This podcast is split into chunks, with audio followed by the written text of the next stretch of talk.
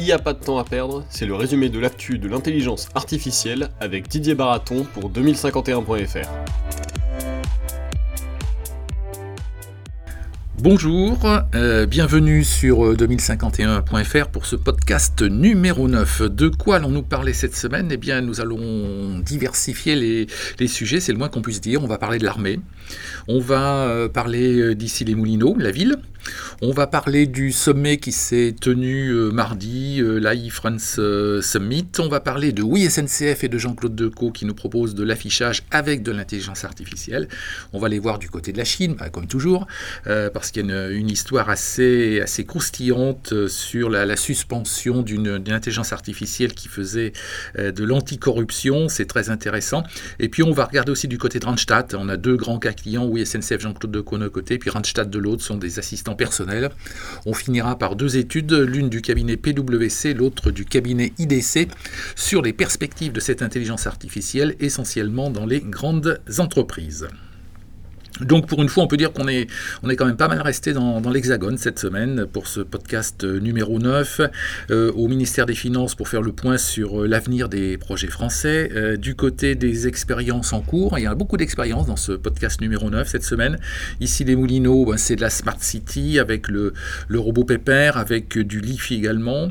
Du côté de Oui SNCF et de Jean-Claude Decaux, c'est une autre expérience qui va durer une quinzaine de jours dans deux gares avec de, de l'affichage et c'est relié un assistant vocal qui peut vous, vous guider vers l'achat de votre billet SNCF. Et puis du côté de, euh, de Randstad, eh bien, c'est de l'intelligence artificielle sur un, assistant conversationnel. Ben, ça permet d'éplucher les CV plus rapidement. C'est-à-dire que tout simplement, euh, vous êtes candidat, vous êtes...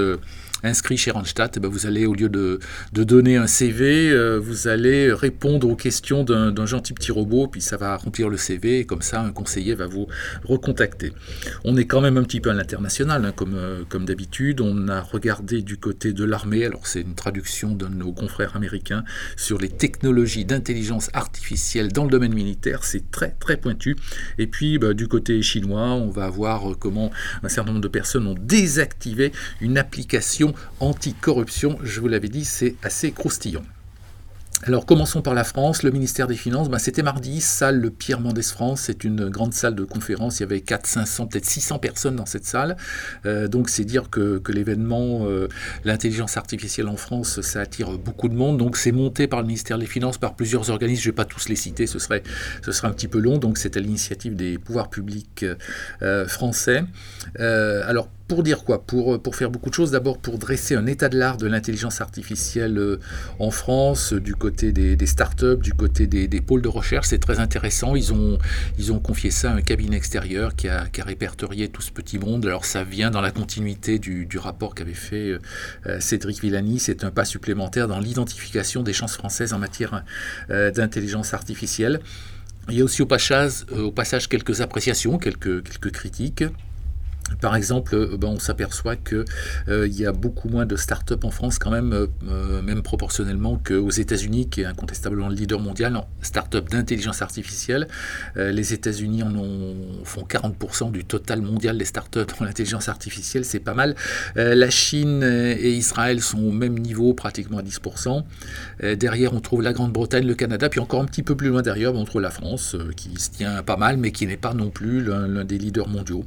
On remarque aussi dans cette euh, étude que Paris est l'une des capitales mondiales de l'intelligence artificielle et que ça c'est très important pour attirer les talents, pour attirer les, financements, euh, mais qu'il y a aussi beaucoup de dispersion en France. Alors il n'y a pas que Paris, il y a d'autres grandes villes qui essaient de, prendre leur, part du gâteau, si j'ose dire, de l'intelligence artificielle. Ça, ça fait que euh, la recherche, les startups, toutes les initiatives sont aussi un petit peu dispersées.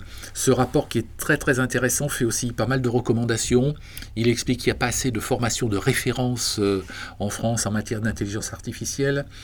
Il suggère aussi la création de zones géographiques d'expérimentation à grande échelle pour l'intelligence artificielle. Il y a des expérimentations, mais elles sont un petit peu limitées en taille. Et puis le rapport préconise la création de marchés protégés des startups, euh, vaste sujet en France et peut-être en Europe également. Et puis il préconise aussi pour, euh, pour acclimater euh, l'intelligence artificielle auprès du grand public le développement de beaucoup, beaucoup d'assistants personnels auprès du grand public dans leur démarche administrative, puis aussi évidemment dans, dans le secteur privé. Alors nous sommes partis, partis en reportage au-delà de ce centre de conférence, à Issy-les-Moulineaux On avait rendez-vous à la mairie avec Eric Legal, le directeur euh, d'ICI Media. Il a présenté euh, Pepper, un robot humanoïde euh, qui permet de visiter les musées. Il y en a un autre, Nao, qui permet de faire faire de la gymnastique pour, les, personnes âgées. Et puis on présente également l'IFI. L'IFI, c'est l'équivalent du Wi-Fi, mais ça passe par la lumière, donc ça complète le Wi-Fi dans certains, immeubles qui sont difficiles d'accès pour, les communications par Wi-Fi. Ici, les Moulineaux, c'est une véritable Smart City. Il n'y en a pas énormément en France, donc c'est très très intéressant. Autre cas très intéressant, celui de Oui SNCF et de Jean-Claude Decaux.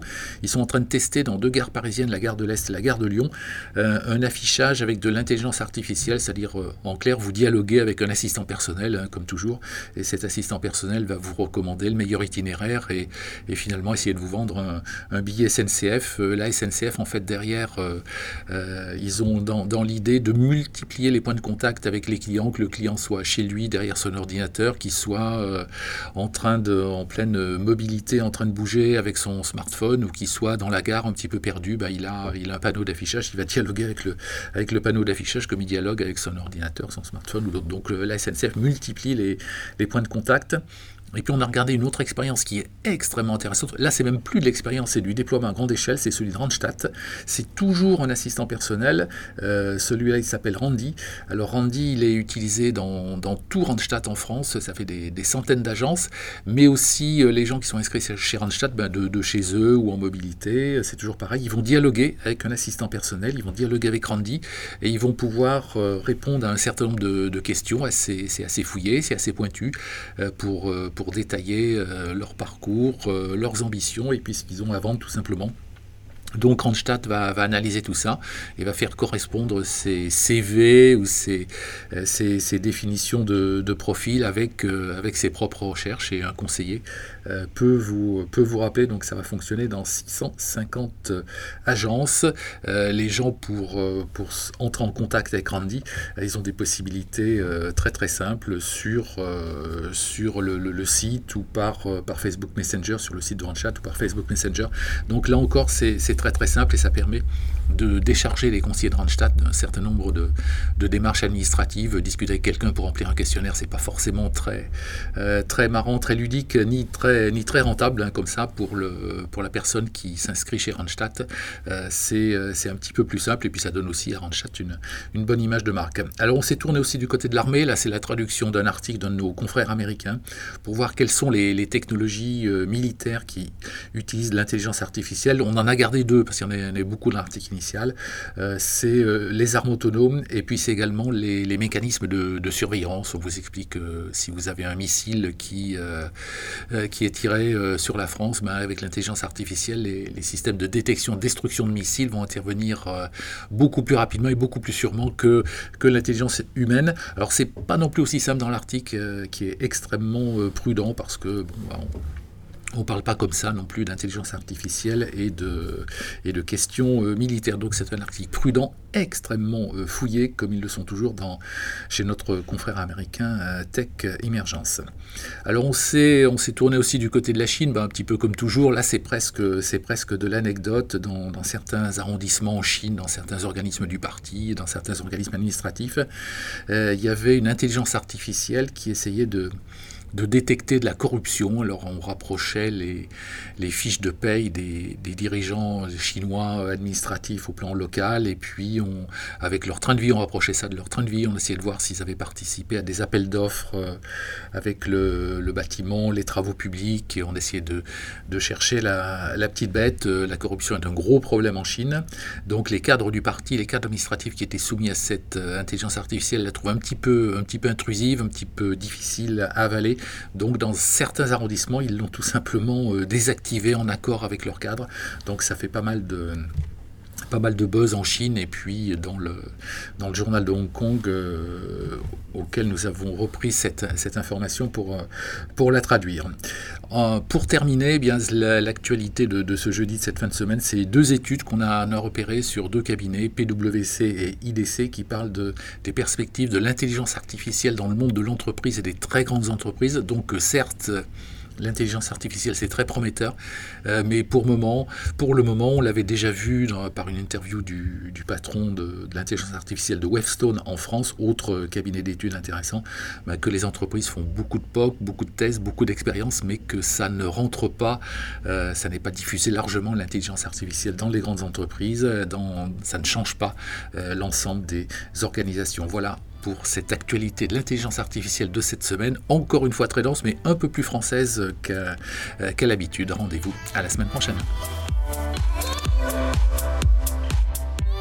C'était Il n'y a pas de temps à perdre avec Didier Baraton pour 2051.fr.